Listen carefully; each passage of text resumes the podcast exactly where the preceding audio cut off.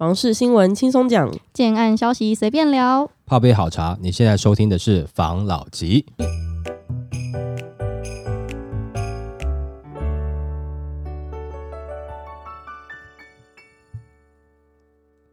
关心你的房事幸福，我是房老吉。我是大院子。今天要来讨论，相信大家对于房价这件事情还是抱着一个问号啦，因为不敢很确定的说未来到底会发生什么事嘛。那我就看到个新闻，他说建商和银行的看法有不太一样的状况。彰化银行估房价 Q 四会反转，然后国建称要跌很难。反正就是因为现在房市持续的降温，彰化银行它有去根据一些数据去统计出来，它预估 Q 四可能会反转走低，受到本土疫情、各国启动升息的因素影响，国内房市买。期已有降温，前十月六都的买卖转移栋数约二十点五万栋，比去年同期下滑了四点四帕。而且除了八月之外，六都买卖移转栋数都呈现逐月下滑的迹象，代表房市已经有降温的状况了。那张颖就指出，近期因为营建成本随着国际物料价格走跌，出现的连续三个月下滑的情况，加上通膨以及升息打炒房、股市走跌等等的因素，所以预计房价会在 Q 三见顶之后有机。机会在 Q 四进行反转，尤其是近两年房价真的涨得特别大的区域，价格下修的压力可能会更加明显。那对于这一个状况呢，国建的看法是，国建就是国泰建设了。国建认为，从最新的国泰房地产指数来看，前十年的新屋市场成交量能高于去年的同期，显示房市买气未如市场想象中的冷淡。而家户人口数从去年的二点八人减为今年的二点五六人，代表家户人口减少，家庭结构转变。为小家庭，相对创造出更多需要居住的需求。那因为看其长期的刚性需求，将会持续的支撑明年的房市。那这波房市上涨的主因，其实是因为营建的成本，而非景气带动。如今一建成本居高不下，对于建商来说，建案的价格本来就很难下修了。因此，就算明年买气不会像二零二一年这么的疯，恐怕也很难见到房价下跌的状况。他的预计是二零二三的房市会回归为基本面，会变成比较稳健的发展，但是他不觉得会反转。反正一个是从从银行的角度来看嘛，我觉得现在经济景气也没那么好，股市都在跌，大家都没有钱了，房贷利率又在升，整体的环境看起来，对你今天要买房子嘛，你要负担的成本就变得是更重，你的赚钱的能力可能又受到影响嘛。那这样子的话，买房的意愿就会下降。他的推测是这样子，那我觉得这个十分有道理啦。就简单讲，你没有钱，你怎么买房？没有钱谈何买房？对，那国泰他的讲法呢，其实是没有对立的，你可以在当中，你可以听出一些。蹊跷，就如果是对立的话，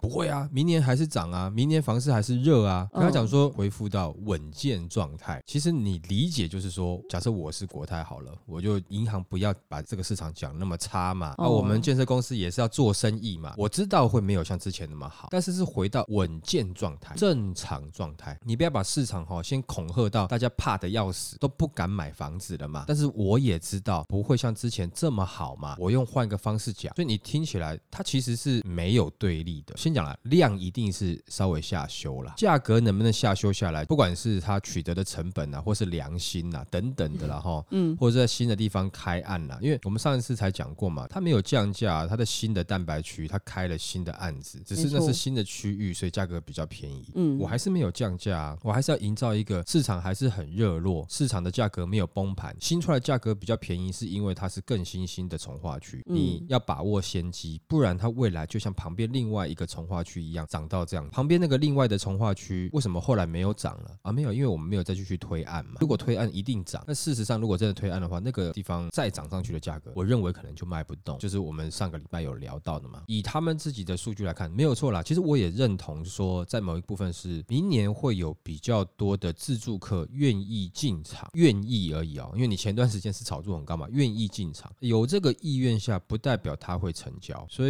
如果我是国泰，我当然不希望你银行一下把这个市场讲得太死。那本来有意愿的人都不来了，来议价一下嘛，你来谈一下嘛，你来看看我现在东西可以给你多好嘛，不要一下把市场讲到是大家都不愿意进来了。我的看法是，明年如果说有很多自助客愿意开始去市场上面看一看，或是捡便宜，当然我相信也会有比较贴近新一批自助客的产品开始出现。前段时间炒很热的，现在暂时还跟。盯在那，期待看到这国泰讲的这句话，明年哈哈，那我的房子一定很好转手，我再盯一下，搞不好我明年还可以加价卖，这样子的投机客，那你就先撑在那边，好吗？我相信然后应该是会有新的案子在新的区域出来，价格上明显的差异啦。全球的景气整体不好的状况下，你要背负的比之前较高的利率，其实讲实话了，这个利率也没有到很高很夸张的高。如果捏得很死的人就对，还没有很高，是说跟我以前比，但是跟这几年来比，它是比较高了。那人的心态就是这样子嘛，就是我已经本来是有拿过低的，那你现在要叫我缴高的，我就不愿意嘛。换是一个方式讲哈，你现在月薪是五万块，我跟你讲说，哎，供体时间现在变三万五，你要吗？这也太差太多了吧？就是这种很痛的感觉，就是你原本有了，你后来没有了，很奇怪嘛。所以呢，在买屋的心情上，他会有一个抗拒感嘛，就觉得我现在利息就是缴的比较高嘛，那这样子的考虑的点都会比较多。我们一般人要买房子的话，就是会精打细算了嘛，一开始就会看一些 CP。值了嘛？这样子的话，是不是建商更容易推出比较好的、有竞争力的产品，让你来买呢？如果我什么都不用做，你就抢购一空，这样子的话，那我是不是简单随便做一做就好了？但是现在市场上没有像前段时间这么热的时候，那我要希望你能够来买房子，我是不是要告诉你我有多好？我多给你一些，要不然你还在犹豫啊，你还在担心利息啊，你还在担心现在房市的状况，因为你会来看房子，可能你还没有担心到你的收入问题嘛，就代表你可能还是有收入的嘛。那如果房市下，走个一两年、两三年，难道我建设公司就不做生意吗？不可能嘛！所以在这个时间点，我是不是要掏出比较好一点的东西出来？对你记得我们上次有讲过那个付款优惠的那个话题嘛？嗯。然后我后来有看到一个新闻，我觉得很有道理。嗯。他说，因为现在的建案都讲求要信托嘛，要去保护客户的一个资产，所以呢，如果你看到有这种低自备或是低首付的这种建案，就代表他的一开始要拿出来的钱比较少。嗯。然后那些钱呢，又要放到信托里面，就代表这个建商呢，他自己的自有资金要够多，所以如果你要买低首付的这种案子，最好是找体质好的建设公司。嗯，不然的话，你的低首付你付出去就就真的是，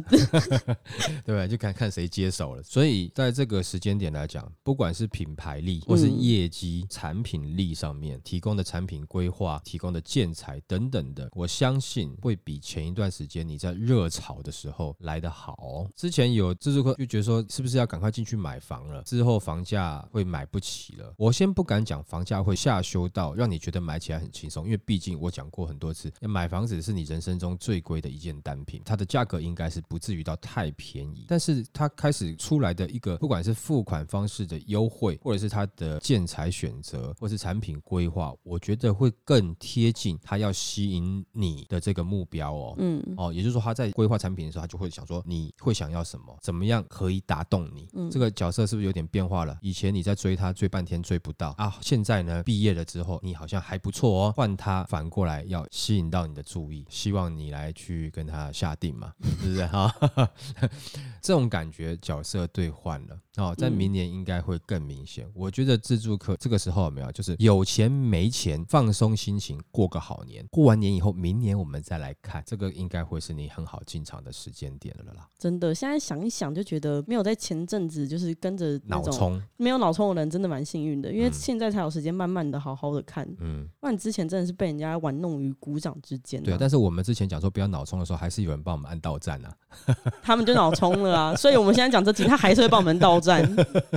好吧，来下一则。Q 三房市总体检，预售屋价格年涨两成。这三区交易量腰斩，全台的预售屋房市从二零二一年的 Q 三疫情区缓解出三级警戒开始，开启了一波疯涨的行情。七大都会区的预售屋价格掌声响起，市场的情绪也相当的高昂。不过今年 Q 三面临到利空的夹击，房市买气也激动，于是就有人总结出 Q 三的市况，做出了分析。反正呢，就是从二零二二年美国的 FED 连续升息十五码，乌俄战争开打，两岸关系等等的原因，为房市带来不确定。性有人观察近两年的第三季预售屋价量表现，今年第三季七大都会区预售屋较去年同期上涨逾两成。然而，升息及地缘政治风险影响之下，建商和消费者的购物情绪都受冲击，市场转趋保守，预售屋成交量比去年同期下滑四十九点二趴。那因为产业的题材支撑了房价，新竹跟台南还有高雄是涨得特别明显的区域。那我们现在针对全台的七大都会区六都加新竹，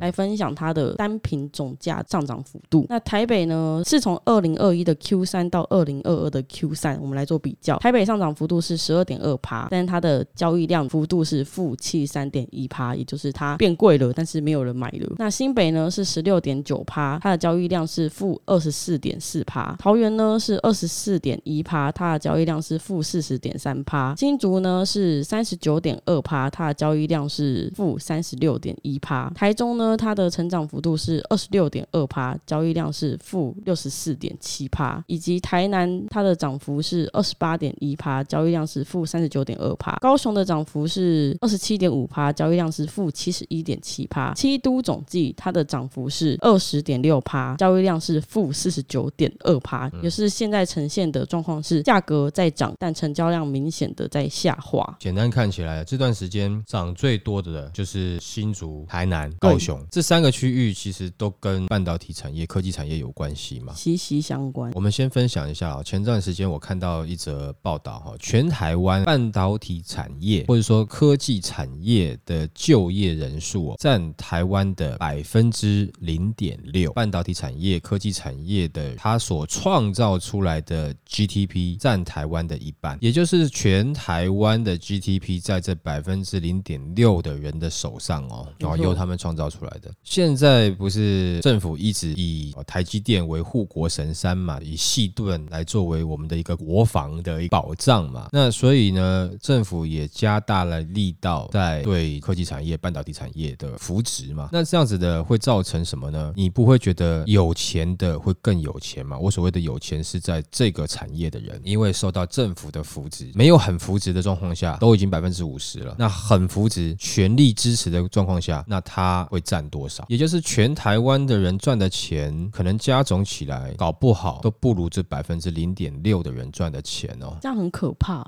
很可怕。但是以国家利益来看，国防 角度来看，或是国家未来发展来看，好像这是怕战争的话，你势必得这么做嘛。但是又很奇怪，那现在美国又希望台积电过去设厂，那三纳米过去了，这样子的话，又不是说很低阶的，三纳米不算很低阶了。嗯，那这样子，我们的国防的这个细盾是不是有缺角了？还是我们的细盾去盾别人？对，或者我们的细盾变得比较小一点点了？就讲嘛，你这个盾只有你拿着，美国不会舒服的嘛。但不管怎么讲，之前还有聊到有一集，有的人说像这种区域有没有啊？就是在那边像住宿舍一样，只有工作没有生活。之前网友的回馈嘛。但是未来如果只有这些区域是有比较多收入的，那你信不信就有可能之后发展的节点会在这个几个点上面，然后由它为轴心往外扩散了。毕竟工作就产生就业机会，尤其它又是高薪的工作哦，所以它会造成房市涨这么多。我觉得这也无可厚非，因为讲实在话啦，讲个七的都会区，六都是真的直辖市啊。新竹算什么？为什么要跟六都摆在一起？凭什么又不直辖市？不就是因为它的产业吗，还有政府的税收嘛，金额很大，所以它可以跟这个六都直辖家是来去并排比较嘛。但是你去掉这以外，它什么都不是嘛。那其他区域想要去复制新竹科学园区的成功，需要时间啦，不是那么容易啦。因为不管是在内科或是中科，在很多年前，在二零一零年、二零一二年这段时间就有说要复制啊，甚至还有在更早，二零零六年、零七年的时候，中科好像就是要说要复制竹科的感觉嘛。那个时候也都是雷声大雨点小，推展不是这么的强。但是现在会不会比较强？我觉得这一次的应该是会有比较强的结果了。好，那也会造成这几个区域的房价上涨。不过问题是前段时间因为房市太热，我确定它会上涨没有错。但前段时间是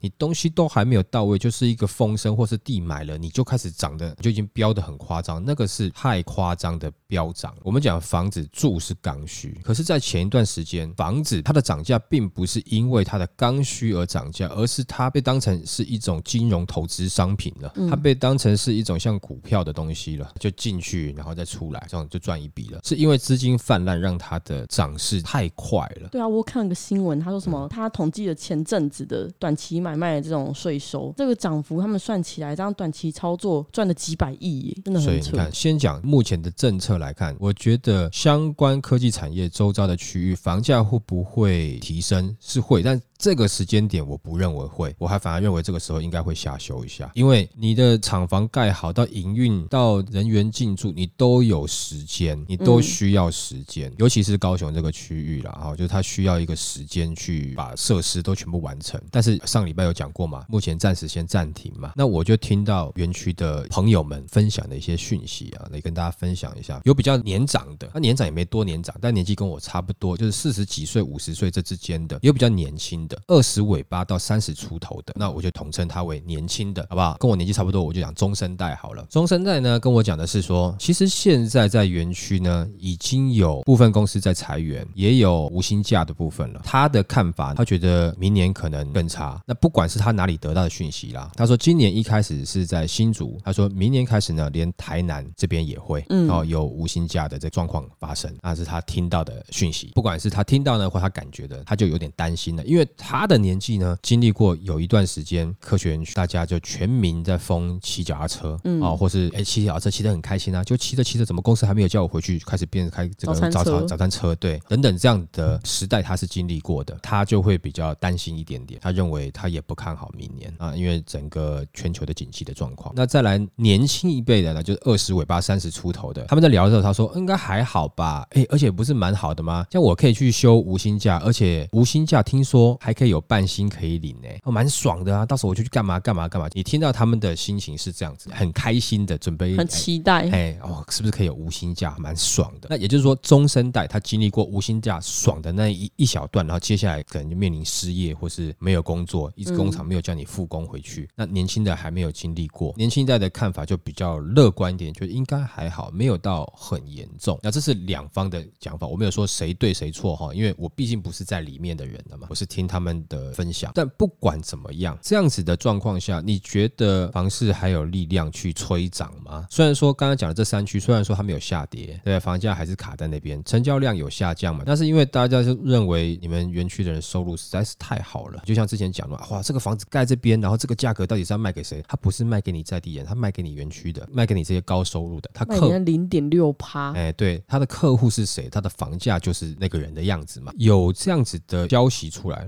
不管说之后会不会闹得很大，但是你可以很明显的感觉到，即使是没有到大幅度、大面积的无形价，那也代表园区最近的景气有一直在下滑的状况，就整体啦。因为你不是所有人都在台积电，我听到的是台积电的还好一点，没有到那么严重，但是插光啦，就是最近插机电呢，就前段时间涨幅比较大的哦，那但是现在就都有一些松动这样状况。你可以知道的是，大家口袋钱没那么多了，这个房价还高高在那，也不过是先撑着。即使是没有大面积的无形价，也代表景气不如前，房价什么时候下修？我认为就看谁先开第一枪，看谁先撑不住。对，就会发现好像真的市场不如预期了。然后你会发现，建商的心态突然转变，就变成是那现在市场上会买房子的客户就这些，谁先抢到就是谁的，抢一个少一个，因为其他的可能就暂时都不会出来买。所以你就会看到有人愿意谈，愿意在价格上面松动了。那买卖就是这样子嘛。当很多人要的时候，我当然坐地起价；当人人都不要的时候，我是不是降价促销啊？啊，但是也许建案不会到降价促销这么难听的词，它可能是用什么样的方式让这个价格让你感觉你的 CP 值比较高，或是真的就降价了？那我们不知道。哎，我有听说降价的房子不能买耶。他说会降价就代表建商的杠杆操作已经出现一点状况了，所以他需要降价求售，嗯那就代表风险相对比较高一点点。我跟你讲啦，不降价的没有，你也不一定能买啊。他只要体质不好，他硬盯在那边，你也不一定能买。他不降价的原因不是因为他就是体质很好，而是他降价了，他不够还那些钱。哦，但是他已经被他的贷款已经压到不行了，但是还是不能降价，因为降价就变成是我房子全部卖光光了，然后呢，我还有剩下的债务我没办法还。对，那该怎么办？他也许盯在那边，他还是一样的倒啊。所以你说降价的就一定这样？不是，你还是要看他的体质状况啦。你可能没有办法看到建设公司是怎么样，那你就是选品牌的嘛。有品牌的你就自然而然比较风险低一点点。那或是你不要那么急，你就再等一下下，你就变成说你这段时间你多存点钱嘛，你等它新成物的时候你再买，这也不是不行的。好吧，来下一则。台湾人封海外自产询问度暴增两倍，六重点必知。因为近期受到地缘政治的影响嘛，还有全球的货币大贬值，所以就再度掀起台湾人的海外自产潮。就有中介透露，近两年询问海外自产的民众大增，热门的国家包含了日本跟东南亚等地。那你在海外自产，你要去注意一些问题。第一个是外国人在地自产的限制，第二个是汇率的问题，你要去评估当地国家汇率稳定的程度。第第三个是最好能够到实地去了解一下当地的情况，可以观察周遭的环境。车潮、人潮、商业化的程度、物价水平，还有可能租客的水准以及付款能力。再来是金流要清楚透明，入场时的付出费用、退场时的汇回费用，以及其他需要付出费用，比如说税务管理费、物业管理费用等等的。再是行政手续啊、银行开户、签约的流程都要再注意。那台湾自产热点呢？其实柬埔寨也有上榜。专家表示，泰国同样也造成房市价格盘整。对海外资产而言，其实是难得入场的机会，再加上泰国是东南亚地区疫情管控良好的指标国家，虽然经济受到疫情的影响，但国家建设与大型开发案进度依旧，甚至有提前的状况，代表国家整体发展的体质与基础相当良好，对投资者而言是一个显著的良性资讯。那我顺便再跟大家分享一下，如果你在海外各个国家可以注意的项目，那它这边呢是提供了比较热门的国家，第一个是在日本，你在日本呢，现在台人自产的一些热点是在东京。以及大阪之前呢，我们就有分享，外国人在自产日本的时候，会习惯性选听得出地方的区域。那可见呢，东京以及大阪是比较多人知道一个地方。那在日本呢，外国人的自产限制呢，它是没有限制的，但是税务大家要注意一下，它的登录免许税是零点四趴到两趴，不动产的取得税是三趴到四趴。当然，你要自产还是要请专业的中介帮你去做询问啊，不要第一次自产就自己下手，很容易出问题。再来是马来西亚。马来西亚它的资产热点是在吉隆坡以及马六甲，它有资产的限制，你必须要限购马币一百万元以上，并且它的税务是印花税三趴以及律师费零点六趴。要用到律师费，他们可能那边对于建筑的这些法律问题比较严谨一点点，或是买卖问题比较严谨。在越南呢，应该是大家都听过的胡志明市跟河内，那这一个它的资产限制是该建案公寓总户数的三十趴以内，就是你不能一次买整栋。再来是。特定社区专案透天错总户数十趴以内，或是不超过两百五十间，所以它是对于外国人来越南自产是有一个数量的控管，不会让你买太多。这就让我想到之前台湾那时候好像有要开放中国来自产，造成很大的反弹。再来，它的税务问题是契税零点五趴，以及增值税十趴，还有公寓维护基金两趴。看来它对于他们的海外自产蛮严格的，是有保护啦。那在泰国的话呢，它的自产热点是曼谷以及清迈，那它的自产的限制。是限购同社区四十九趴的产权，它就跟越南有点差别，它更多了一点。它希望大家都去泰国买房子，那过过户费要一趴，印花税要零点五趴。然后再来是柬埔寨，它的资产热点是金边以及施雅努，它限购两楼以上，税务是交易税四趴。它这个金边是不是之前新闻很大的那个地方啊？那真的会有人去那边自产吗？而且他说海外自产又来了，那代表之前有过海外自产吗？没错，我就来讲一个柬埔寨的故事，好不好？以前。呢，因为有些社团嘛，哈，嗯，大家就是有点闲钱，这种社会的社团，它刚好都是一些经商的人士，然后呢，就有一个里面的人哈，说他有在经营海外地产，那他可能在那边有些门路，那那个时候出现很多类似像这样子的人，还有一个说什么他认识那边的一个将军会帮忙瞧，就开始想要去那边做投资。我先讲最后的结果了，最后的结果都不好了 啊，因为很多是想说短买短卖这样子哦。都没有结果，那这样子的时间大概可能过去了一年多，大家觉得可能哎这样炒好像不太能赚到钱，就有新的一个出来说，我在金边那边有一个饭店，饭店呢你要不要来认购？譬如说你买了几间哦，你就有这个饭店的经营权，然后那边又有在经营赌场，所以一定会有很多人去。那个时候我听到这个时候，我就哦在那边的赌场哦，奇怪啊，我干嘛不去澳门的？我要去金边的，嗯，那不是很恐怖？他说哦不是哦，我跟你讲，你那边哈，你一下飞机就有直升机来接你去这个饭店那边，然后你就可以在那边。去看到你自己的饭店，你自己要去住也可以，然后有收益多少什么，你就可以获利。前面一年了嘛，他们就是有的人有买的啦，哈，偶尔有去啊。虽然说没有真的直升机在做，但是也算是不错的车子把他们载到饭店哦。的确也有赌场，然后也有房间，没有错，很多都是你有看到呃有香港人啊、中国大陆的啦，就是一堆亚洲人，那感觉很像都像是投资客。然后呢，饭店大概一年左右，他就已经单位都卖光光了，中间转了一两手，一两手就是可能诶香港投资客卖台湾投资客啊，哦。这样子啊，转了一两手啊，突然就没了，因为他那个是一个集权国家，嗯那个将军说没了就没了，那将军赚好了不想赚了，钱收一收，你跟他讲法律，他就枪炮来对着你。啊，嗯或者是他在内斗当中有没有？这个将军输掉了，他输掉以后他就不见了，这个饭店就没了。啊，那些人钱也都没有拿回来啊，就是投的钱都没有拿回来，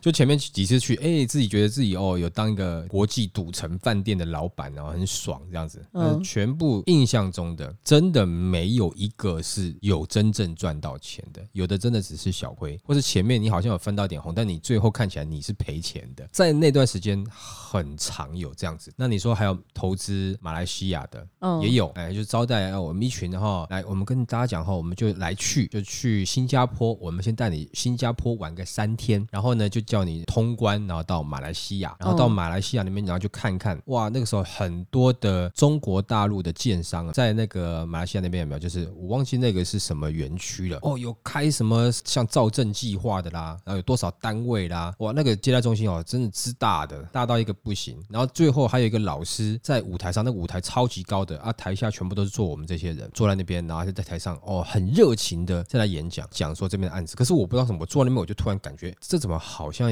那种传直销说明会。当然也有在座的一些哥哥啦，就问我说：“你看，因为他们知道我是业绩嘛，我说我应该不会碰吧。”他们有的哈，就是还是有买，这些钱对这些夫人们来讲哈，不会很痛啦，可能一个包、两个包的钱，所以你就会发现有没有，就是有些夫人就自己下手了。虽然说大家在同一个会场，居然还有太太自己私底下要弄私房钱的，就对了啦。结果呢，我们就开心的旅游，后来回来了。那那一去去了七天，那回回来之后呢，呃，事隔大概一年多，大家开始回去跟这个人说啊，怎么这都赔掉了啊，什么有状况啊，他们也无从下手，因为也不知道我要去那边找谁，不知道干嘛，然后再来问当时卖的这个人，他说啊，这买房子本来就是这样子啊，就有赚有赔啊，投资本来就有赚有赔啊，他们在想办法帮忙协商啊，怎么之类的。后续我没有继续去了解了啦，因为有的人可能哈，就夫人一开始有讲，可能后来怕被骂，就有就自己闭嘴了，不敢讲说他们有投资啦，所以后续去的状况我也就问不太到，但是我知道当时他们那时候也赔了不少钱啊，吃了不少亏啦。好，那再还有一些哥哥们就说，哎呦，要海外地产哦，但要自己熟的嘛，他们可能常常去泰国那边打球，纠团可能一年会去个一次两次吧，就去那边打球，他觉得哎，我他至少对那边的地缘性有了解，然后呢就在那边做了投资了嘛。但是他们也算是比较保守一点点，就是说他在投资的时候就是两个了，一个就是可能比较市区的，可是哈、市区他们觉得有点乱，不知道该怎么管理。那有的还会投资那种高尔夫球度假的小别墅，想说啊没关系啊，反正到时候转手不了哈、我自己也会去住啊或干嘛的啊。结果得到结果也是不好，因为第一个他也没有常常去住，景气不好的时候他没有去住，有疫情的时候他又不能过去，哦会怕死，这些人都特别珍惜生命。再来不是放那边就没有事啊，你还要维护啊，你人不在那里维护你很辛苦啊。最后就是有时候有谁要去，啊，不然你去我住那边住一下，帮我整理一下。其实最后也是说啊没有啦，我就是只是自产啦，买一个小别墅在那边啊，有时候可以打球，就是你会看发现他用一些安慰自己的话带过了。投资变自助，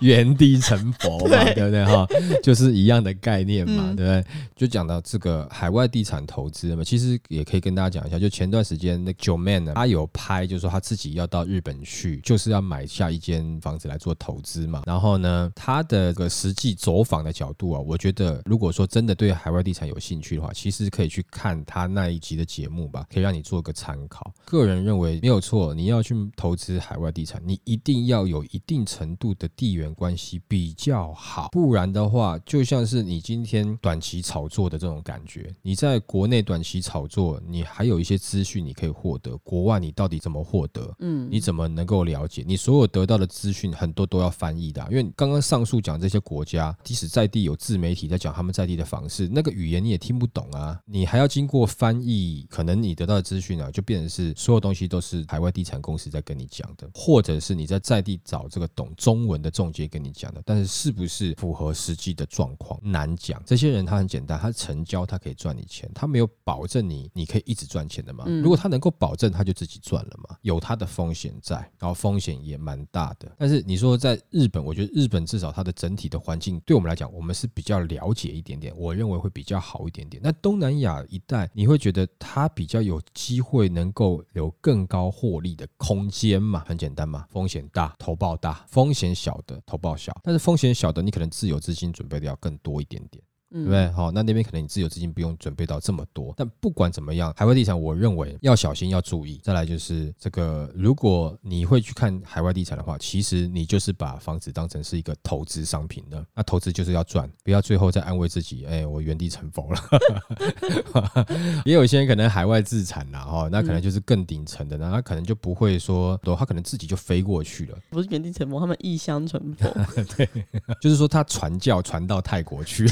传教传到柬埔寨这种感觉了哦，你的生活水平已经达到一个高度了。你在那边你已经有自己的资源了，但是你可能很多，比如说讲比较年轻的族群啊，想要靠这个哈，我觉得保守一点点了，自己不是很懂的，不要乱碰。没错，好吧，来下一则。台中水南财报单价破百万，北屯却沦为滞销王，五年余屋增加五成。因为近期有爆出台中水南有预售案的实价登录有单品破。一百万的交易创下纪录，虽然已经快速的下架了，但是已经引起外界的关注以及喧哗。那观察北屯区近年，它是一个推案的重镇，但伴随着交屋目前余屋量逐季攀高。内政部的数据，今年第二季待售余屋来到两千五百八十户，本季正式超越南屯区，成为台中的滞销王。根据行政区观察，今年第二季以北屯区两千八十户。为新建余屋数最多，比去年增加了五百四十七户，增幅为二十六点九十一趴，比去年同季增加了一千零九户，增幅达六十四点二三趴。若将时间拉长，北屯区二零一八年第二季为一千七百三十户，等于五年余屋暴增的四十九点一三趴，本季超越了南屯区。那我有一个表格来跟大家分享一下，北屯区在今年第二季的余屋量与去年的同一季相比，它的比比率是增加了六十四点二三趴，杀入区也是相对高，是六十三点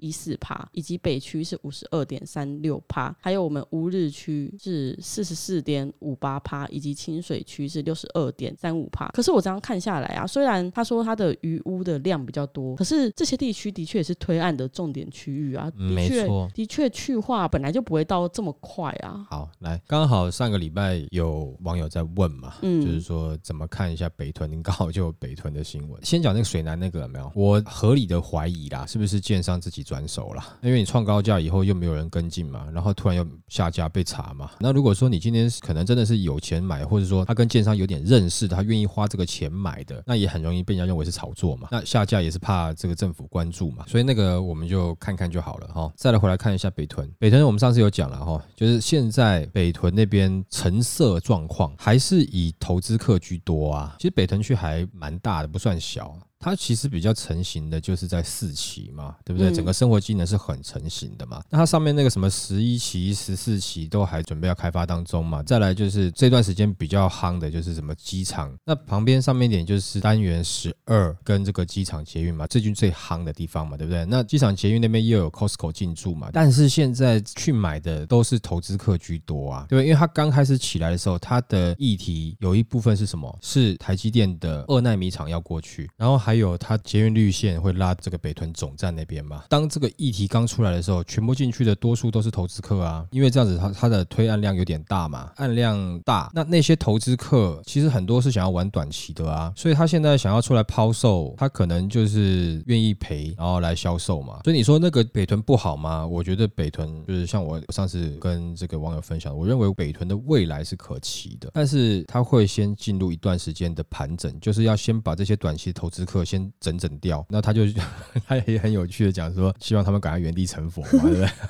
这样子的话，不管是他们成佛了，变成自助客了，或者是说他们愿意降价来销售，不管怎么样，他会需要一段的时间嘛，因为在那边的推案量是有点多啦，前期也因为比较多的投资客进去炒作，价格也有上来嘛，对不对？所以你现在会看到这样的新闻是，哦，这边好像哎，怎么价格拉低了，然后抛出来多，是因为他一开始进去就是投资客多啊，那些投资客都是属于比较投机。机型的，都是想要玩短期的，他并没有想要玩长期，他不是要长期持有的，所以他现在基本上会拿出来卖是很正常的。搞不好前段时间就有在卖啦，应该讲说他一直都在卖，只是最近愿意降价而已啊。他发现他可能我区域周遭丢出来卖的人这么多，一千多户都在卖，哇，那现在的房市景气感觉好像没有这么的好，不然我降价一下好啦，不然就升天啦，是不是？没错，所以你会看到有人降价，然后有人开了这个头，就会有跟风效应嘛，对不对？我一千多户，我看到有一户降价，他可能卖掉了，那我不降，我不卡在这边，那我就跟着跟进降价了嘛。如果说体质越不好的，他越会提早降价了。照理来讲应该是这样子啊，但是除非说他自己愿意。所以我这样子到时候我要卖的时候，发现哎，我旁边总共两千多户要卖的，对不对？嗯好，我是因为增加了一千多户嘛，现在总数是两千多户嘛，两千多户到到 Gina 那边，我怎么知道现在房市开始下降，就景气房市没有那么好的时候，两千多户谁来买我的啊？我是不是体质稍微不好一点，我就先降价先卖，对不对？那我先跑嘛，那就会产生一个什么效应呢？就是跟风的效应嘛。降价你卖掉了，那我不降，我要跟这两千多户比呢。那如果说到时候没有卖到我，我不就死在这边？那所以他也就跟他降价了嘛。可能有的觉得说，不好意思，我是没有信教的无神论者，我赶快降价卖，免得突然原地成佛怎么办？没错，哦，所以它就会产生这样的效应，你就会觉得说这边哇，怎么突然价格松动了？其实它也没有多松动，因为一开始它站上去的金额其实也不是稳的、啊，因为那是投资客互相之间去支撑的嘛。炒上去的，对嘛？那现在投资客要离开了，那很紧张了，在降价了，那是不是自助客可以去呢？我觉得可以去，未来这个地方是不错的啊。你说要产业，要捷运也有，嗯，要已经有的生活机能，其实都不远啊，就在四期那边。对啊，而且北屯那个十四期啊，它不是会有很多私校吗？台中人最爱私校了，哦，真的哦，真的。那我觉得你等到明年，你再给他们痛一阵子，因为现在才刚开始痛嘛，人就是这样子，有没有？一般人哈，我们之前有讲过嘛，什么人他会去借二胎啦，就这样的状况，就是说嗯他可能已经真的逼到没有办法了，他才去做这样的事情，他也知道这样不好，就已经失去理智了，他只求那一根浮木。那那个时候你进场不是很好吗？我觉得我讲这个话，呃就是投机客会帮我按刀战了。太好了，那这样子是不是你是一个更好的进场时间？讲过很多次，就是我的立场不是看空，也不是看多，是我看到的资讯，我觉得他要该看多的时候，我也会讲看多。那我看到资料，我觉得该看空的时候，我也会看空。嗯，就这样子，就是我看资料讲这样子 哦，不要觉得说我现在看空，我一直都会看空。但是我跟你讲，未来我觉得我个人上面啦，就是说，其实北屯那个区域，我觉得它会有发展空间，是会有。你说相较于乌日那边，我就比乌日看好，嗯就是我更看好北屯大于乌日。我们前面两集也有提到说，现在台湾未来状况，可能半导体科技产业会越来越挂帅。嗯，那我们有讲过嘛？这些带领台湾 GDP 很高的这群人，会在那边真正因为工作来开始买房子自产的时候，在未来房价会不会上去？现在先不看啊，因为现在受景气影响。那如果你这一波过去之后，科技产业又回到正常的状况下的时候，你觉得这个区域它价格会不会上去？我认为会。会不会很大？因为它的腹地有点大，所以它不会很快很大的上去，呃，一下涨了很多。前段时间真的是热钱太多，嗯就是比较不正常的状况。那以它这样子的从化的区域来看，我觉得它会微微开上涨。当然你要先等我们这段时间过了之后了，之后回归正常，科技业也正常了，房市慢慢开始回稳的时候，那个区域我认为是有机会的。假设这些短期的投资客啊、投机客他不想要，也许在明年你可以接手，那你接手在不久的未来啦，三五年内的未来，你会看到这个区域它应该房价是会有一定程度的涨幅在的，所以这是跟大家分享一下，好好，吧？那我们今天就分享到这边喽。好，好，谢谢大家收听这一集的法行老吉，拜。拜。